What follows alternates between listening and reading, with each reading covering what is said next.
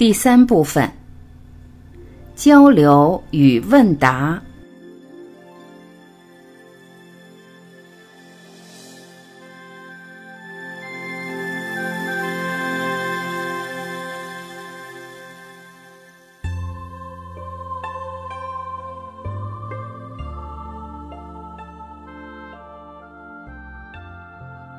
一、关于王阳明的心学思想。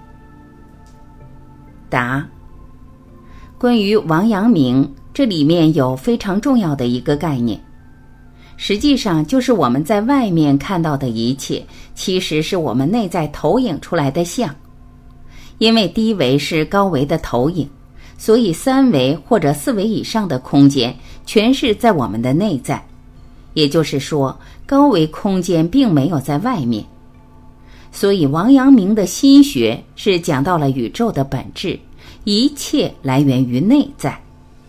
所以说，你没看到花朵的时候，也就是和这个能量的渲染没有发生，也就是你的意识没有去渲染这个能量。我们有什么认知，我们就会渲染出什么样的像。当你没有去起这个念，去渲染它的时候，你是看不见的。当你有了这个意识，这个像就会呈现在你的意识中。当我们按照我们三维的习惯，会认为那些存在是所谓的客观，也就是说，因为它存在，是我遇到它，我才会看到。其实并不是这样的。王阳明的问题还可以跟另外一个相对应，就是关于《坛经》中幡动、风动和仁者心动的故事。我们看到翻动，知道翻动是因为风吹，那风动是因为什么呢？答案是仁者心动，也就是我们的认知、我们的意识在动。二，问，请老师解读张载所言：“为天地立心，为生民立命，为往圣继绝学，为万世开太平。”答。所谓的天地，其实古人意识中的天地不是我们现在看到的这个宇宙天地，它实际是 n 为 n 趋于无穷大的，它包括了整体的内在，所以它讲到天人合一的宇宙观，实际指的是我们的内在和我们 n 维宇宙 n 趋于无穷大是一体的，也就是 n 为 n 趋于无穷大宇宙，实际是在我们内在的。所谓为天地立心，这个心是万民之心，这个万民之心是合一的，达到 n 为 n 趋于无穷大。因为每个人内在是具足圆满的，所以具足圆满的 n 为 n 趋于无穷大和灵为是合一的，所以为天地立心立的是这个心。为生民立命，实际上当我们立了心以后。我们在现实的生命状态就被这个心所引导，也就是我们会探讨到生命的根本意义。为生民立命，也就是人的天命使命，是一个人他活在这个世界上，他生命的意义是什么？为往圣继绝学，所谓往圣，指的是我们人类传承下来的这些智慧学说。实际这些智慧学说都是高维的投影。那高维的投影，随着它的时空演绎，会以不同的方式表达出来。它在不同的族群、不同的文化背景下，以不同的语境表达出来。所以，为往圣继绝学，实际是指在每一个当下时空都能够跟高维智慧连接。为万事开太平，指的是意识能量和物质能量的一种高度的和谐。当意识能量和物质能量和谐的时候，我们整个时空能量关系是一种自然、自在、喜悦、快乐的呈现。三，问，关于正弦波、正负能量。答，实际上我们在解读正能量的时候，并不是用这个，因为正和负是同时存在的，在正弦波中，正和负。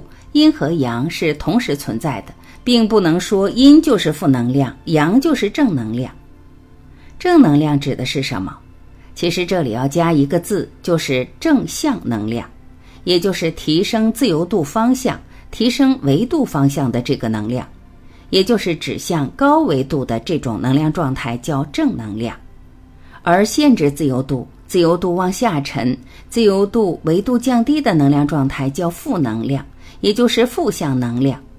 所以，从这个角度理解正负能量的时候，我们才能理解所谓正能量的内涵到底是什么。否则，这个正负的平衡就有不同的意义。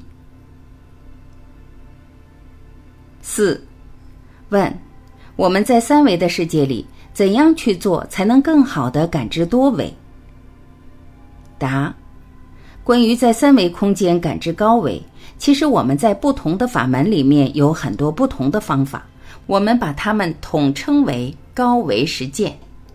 比如说持咒、诵经、打坐、冥想以及祷告，其实这些都是在做高维实践。如果要了解它的话，实际上都是在跟内在的高维空间做连接。五，问。零维和 n 维，n 趋于无穷大的共同点是什么？为什么使用维度这个概念？答：零维和 n 维，n 趋于无穷大的共同点，就是它们其实都包括了宇宙中的所有信息和它们的相互关系，这叫宇宙全息律。也就是实际它们所包含的内涵是一样的。就是零维也具足宇宙一切智慧和它们的相互关系，那 n 维 n 趋于无穷大，自然也包括一切，所以他们俩叫其大无外，其小无内，这也是道的根本属性。维度实际上只是借用这个描述，借用这个维度的科学语境来做一个描述。我在过去二三十年的研究里发现。这个语境跟所有的宗教逻辑系统、智慧系统之间的关联非常容易，而且当它们能够关联起来的时候，它们可以互相印证。科学语境只是一个工具，借用这个工具，不同的系统对空间有不同层次的分解，有九重天，有三十三重天等等。分解的方式就像切蛋糕一样，切的方法不同，但它的本质是一样的。那为什么选用这个多维的概念？是因为借用它是现代人的主体逻辑，是科学逻辑，这个语境比较容易被接受而已。六，问：高维除了跟宇宙信息、宇宙秘密有关，对于现实物质世界指导意义有哪些？答：这是个很有意思的话题。因为我访问过很多成功人士，我问过他们一个同样的问题：你做人生最重要的决策的依据是什么？我得到的回答出奇一致，是直觉。实际直觉是来自高维的信息，而灵感呢？所有的科学的发明最初都源于灵感。其实灵感也是来自高维的信息，所以实际上。我们在现实的成功的背后，是我们跟我们内在高维连接的状态决定的。你去模仿来的成功，根本就不是成功。我们在内在跟高维连接，这叫内圣；而在现实中，相信我们和内在连接的结果，而又执着的去实现它，这叫外王。所以在我们传统文化中，内圣和外王指的是内外合一。当我们跟内在高维智慧连接，而我们内在自由度提升，超越我们的认知障碍的时候，在那一个当下，我们会体验到一种喜悦。部分宗教管它叫法喜，基督教叫圣灵充满。这种喜悦是我们三维物质世界的体验无法比拟的。而当我们不断的在自己内在突破我们的认知障碍的时候，这种喜悦会持续的呈现。所以，真正跟内在高维的这种连接，会让我们的生命状态充满喜悦、自在、快乐，充满创造力。它是真正幸福、自在、快乐的源泉，也是我们在现实中驾驭我们的一切、超越一切障碍、超越我们自己的唯一方向。也就是提升意识能量自由度，实现我们生命的意义。七，问：多维理论是不是仅仅是一种说法？答：确实仅仅是一种说法，一套描述的系统，它是基于数学逻辑上证明的，实际是用数学归纳法进行不同维度之间事物关联的验证。数学归纳法可以通过一维和二维的关系来验证三维和四维的关系，进而可以验证 n 减一维 n 趋于无穷大和 n 维 n 趋于无穷大的关系。它里面对应的逻辑关系和数学定律没有变化，只是每多一维便多了一个变量。在线性几何里面，简单到所有问题的处理最终归结为降维处理。公式相减去变量，去掉一个变量就是一次投影的完成，就是一次降维。最后降到一维的时候，就是一道算术题，就非常简单了。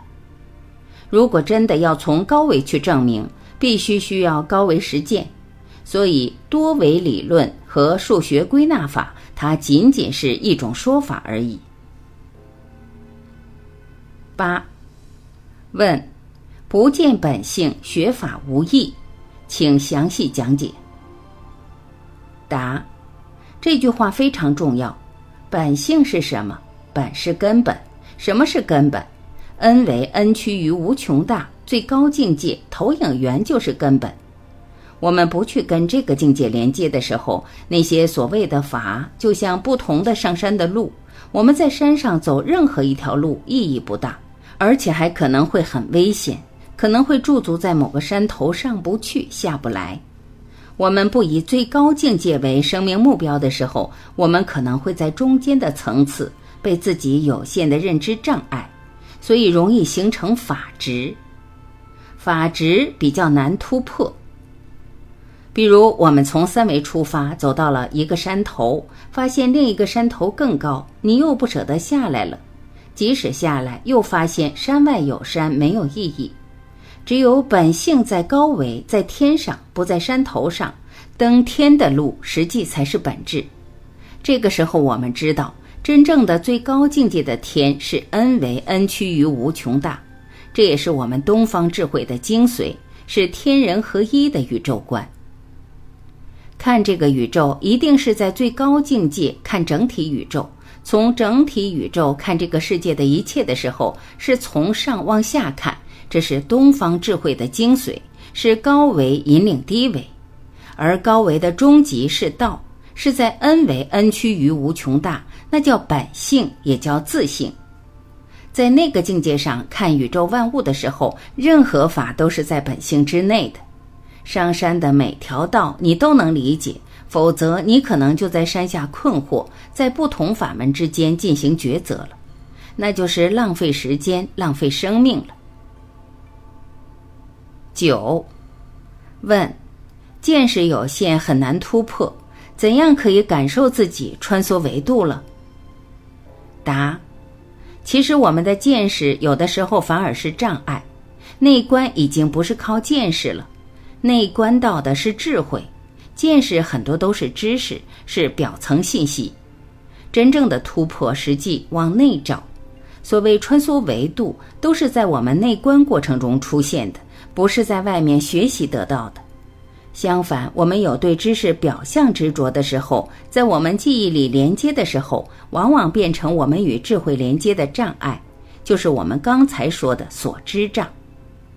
如果我们把知识当作发酵智慧的酵母，现实中的每个知识的背后都有它的高维能量关系。如果到了能通过知识理解它背后的高维能量关系的时候，这个知识就是启发我们智慧的。十，问，如何理解纯度与专注度？答，纯度实际是指波的纯洁性、单一性，就像是单色光，比如激光。首先，前提它是单色光，都是单一波长，这就是它的纯度。专注度指的是它的聚焦度，相当于拿一个放大镜把光聚焦到一点，这一点上产生的作用比散射光的作用大得多。我们大部分人的意识能量是离散的，而且频谱太复杂了。当我们把我们的意识能量调制到相对比较纯的时候，或者当我们考虑一个问题的时候，是以一种能量属性作为调制的话，这就是所谓的纯度，它能够在现实中起到作用。就像激光能够切割、打孔、焊接，因为第一它是单色光，纯度高，它能产生共振；第二它可以聚焦于一点。激光把能量整个集中在很小的一点上，这就是所谓的专注度。激光的属性正好可以解释纯度和专注度这两方面确实不一样。近代科学也在不断的研究量子物理，在研究人的意识的时候，发现现实中人对一件事情、一种事物、一种想法在意识中保持的时间是非常短暂的。如果能够把一种意识持续保持的话，那这种意识在现实中呈现的概率会急剧提升。这就是《秘密》里面说到的吸引力法则的关键。它能够在内在造一个像。持续的观想这个像，这个像在现实中呈现概率就急剧提升。我们把它称之为能量设计，也就是在源代码、源程序空间去设计在现实中要呈现的像，把它投影出来。这就是秘密里讲到的所谓的吸引力法则。十一，问：把知识用出来就是智慧吗？答。把知识用出来就是智慧，这个说法有它的道理。但是智慧和知识的关系是，智慧是投影原理的信息，知识是投影出来的像，它们之间实际是这么个概念。把知识用出来有两种解释，一种是没有跟自己内在连接，只是把知识当工具在用，这个跟智慧没有太大的关系。实际上。如果领悟到了知识背后的智慧，通过知识把自己带到了更高的维度，或者在内在超越了知识的障碍，而对整个时空有了更完整的认知，这种超时空的能量驾驭才是智慧。但确实，现实中很多人认为，我能把知识用出来就是智慧。用出来的方法有两种，一种是当知识的奴隶，只是把知识当工具。在知识的限制之中去使用它，还有一种是超越了知识，是驾驭知识。不仅如此，它还能创造知识，而对知识的创造体现的才是智慧。如乔布斯，所有人类的发明家、成功的企业家，很多时候他们自己就在创造着所谓的知识。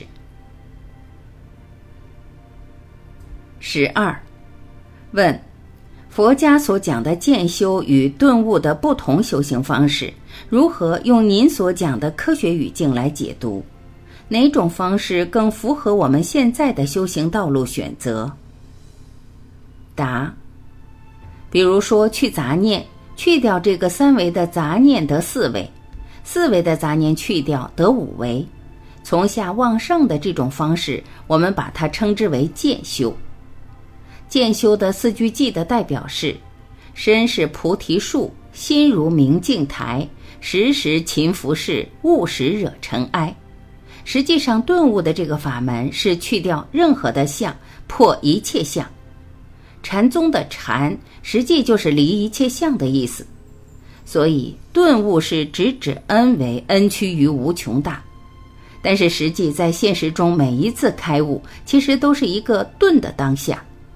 其实渐修和顿悟是交织在现实当中的，每一次提升，每一次当下的提升，在那个当下都是一个顿悟的过程，而在这个过程发生的时候，它都是以渐修作为基础，所以渐修实际是高维实践的实验条件的打造，顿悟是这个实验结果的呈现。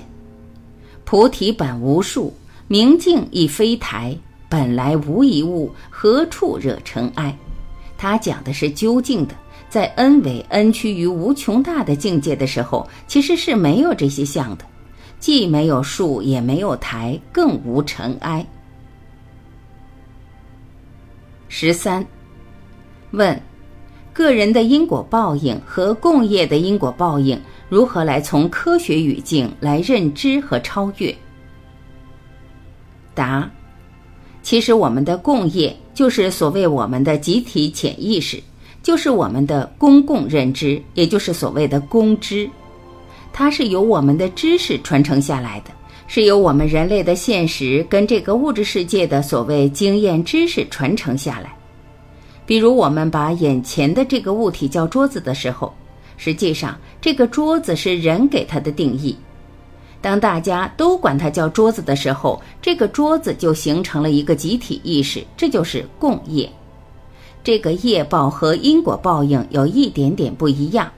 业报它是一个纵向认知，是投影源和投影的关系，而因果报应是一个横向的能量关系，它是对等能量的对应关系，也就是作用力和反作用力的关系。